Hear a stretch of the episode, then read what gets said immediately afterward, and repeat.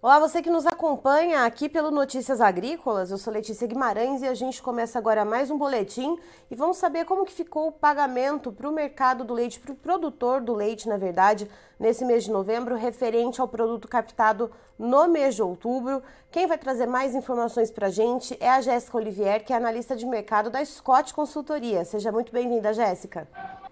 Boa tarde a todos que estão nos acompanhando. Boa tarde, Letícia. Sempre um prazer estar aqui com vocês, Notícias Agrícolas. Jéssica, então a gente tem nesse esse pagamento do mês de novembro, referente ao leite captado em outubro, uh, teve, tivemos mais uma quedinha aí que já vem, a gente já vem observando esse movimento pelo menos desde setembro, né, do pagamento de setembro.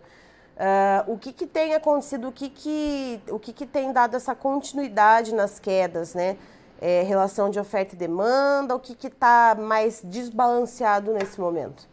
É, como você falou, desde setembro a gente tem essas quedas, já são três meses consecutivos de queda, né? Agosto a gente atingiu aquele pico no pagamento e agora vem recuando sucessivamente. Esses recuos se dão majoritariamente por conta da oferta que tem melhorado. Olhando os dados, principalmente do IBGE, que são os dados oficiais, né? O terceiro trimestre teve uma captação relativamente melhor quando a gente compara com o segundo trimestre, o primeiro trimestre desse ano ainda um pouco menor né, que no ano passado, mesmo período do ano passado, mas melhorou. Então, isso fez com que os preços recuassem. Além dessa questão da captação melhorando no mercado interno, a gente teve uma internalização de produtos lácteos muito forte nos últimos dois, três meses. É, olhando a média aí de 2017 para cá, por exemplo, a gente internalizava mensalmente de 12 a 14 mil toneladas de produtos lácteos. E aí, agora, setembro, esse número totalizou 25 mil toneladas. Agora, novembro, agora, deu 19 mil toneladas quase. Então, essa internalização tem ajudado a balancear a questão da oferta dentro do mercado aqui interno no Brasil. E, e, esse movimento de internalização foi motivado por esse pico que a gente viu lá em agosto, Jéssica, que a gente viu leite a 10 reais a caixinha no supermercado, a mídia convencional né, escrachando aí o produtor do leite, achando que o produtor estava ali ganhando rios de dinheiro, gente. Não estava, né? Não, não estava, definitivamente. E... Assim, o preço pago ao produtor estava melhorando, obviamente. Mas os foi custos de produção varejo, também, mas foi né? repassado em margens muito grandes, né? Então, a gente via margens de 40%, olhando o varejo, comparando com o preço no atacado, né? O pessoal falando que o produtor estava ganhando rios de dinheiro, quando na verdade não estava, né? A margem, olhando a questão de custo de produção muito alto, isso daí, esse aumento veio para poder manter os produtores na atividade, né? Porque com esses custos de produção muito altos, a, o produtor estava querendo sair, estava querendo desistir, né? E, Jéssica, por falar em custos de produção, nesse mês de novembro, né, relativo ao pagamento nesse mês de novembro, uh, a gente vê aí esse pagamento recuando, né? Então o preço ficou com uma média que vocês fazem aí em 18 estados brasileiros, né? Consultando Uh, esses valores ficou em R$ 2,54, uh, uma diminuição de 1,8%. Mas quando a gente olha para os custos de produção, eles ficaram ali praticamente estáveis, né? Teve uma levíssima queda de 0,8%. Então, como é que fica a questão da margem do produtor nesse momento em que a gente vê o preço pago caindo mais, né, em maior proporção do que o custo de produção? É, a questão da, da margem recuou na comparação mensal 1,5 pontos percentuais. Esse custo de produção veio com uma queda aí bem singela, né, vamos dizer assim, é, puxada principalmente pela questão dos fertilizantes e de suplementos minerais e um pouquinho ali da questão da alimentação concentrada proteica, né? A farelo de soja deu uma recuada, então puxou um pouquinho para baixo a alimentação também. Mas é, a margem do produtor foi um pouco prejudicada. E o que, que a gente pode esperar, Jéssica, agora para o mês de dezembro para a virada de janeiro? A gente sabe que janeiro é um mês um pouco mais complicadinho, férias escolares, uh, meses, é, são meses esses né, que, que a gente vê o, o, a população se preocupando com IPVA, com material escolar, enfim, com outros gastos. Uh, o que, que a gente deve esperar, então, nesse momento?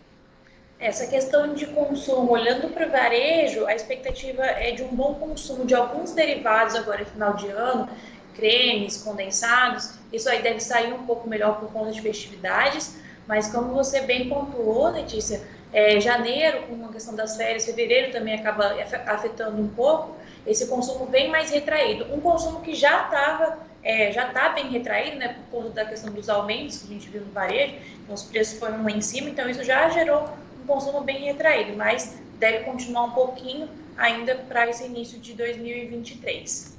E, e, tendo essa, essa, esse overview que a gente está tendo, né, de ter o recuo uh, no preço pago ao produtor, que a gente vê esse, essa melhora da oferta, tanto pela interna, internalização quanto a questão das pastagens, né, Jéssica, que vem chegando as chuvas, as pastagens vão melhorando, e os custos de produção praticamente se mantendo. A gente pode é, presumir que os custos atingiram um certo teto, Jéssica, ou não?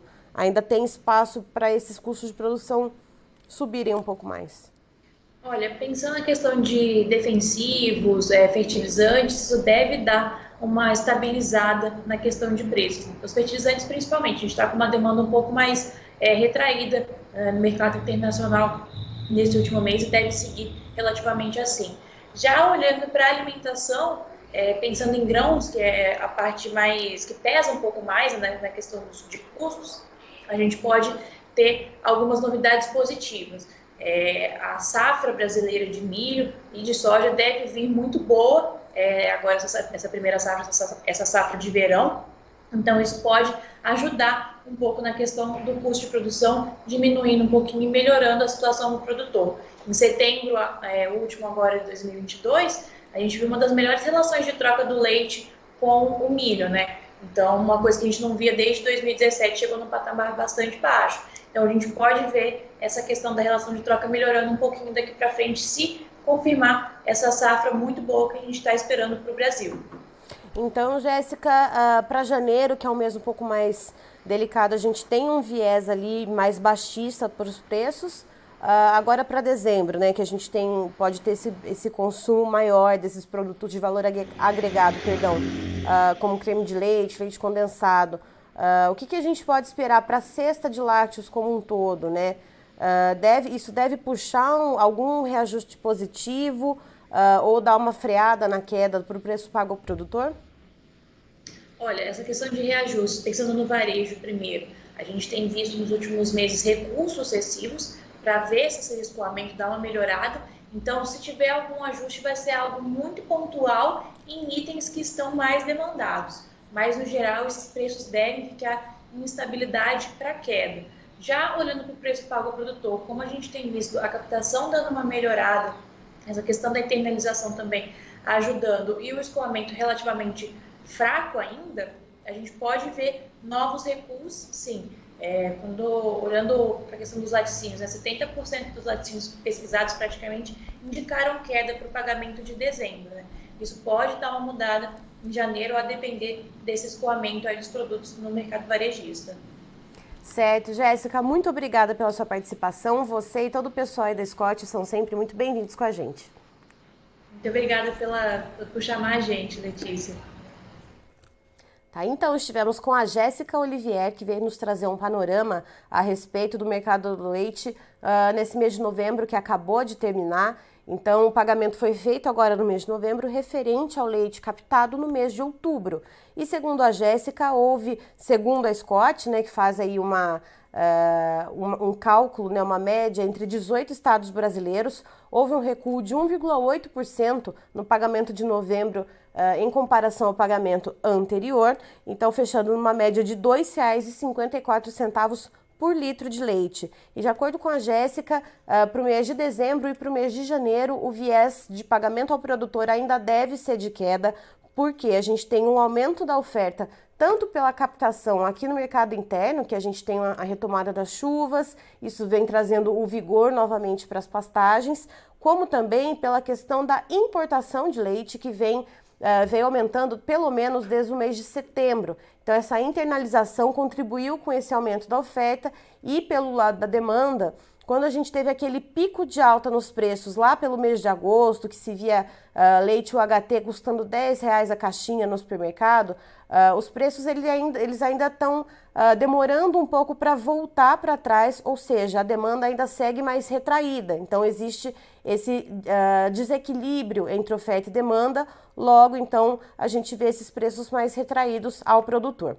Daqui a pouco tem mais informação para você aqui no Notícias Agrícolas, não sai daí.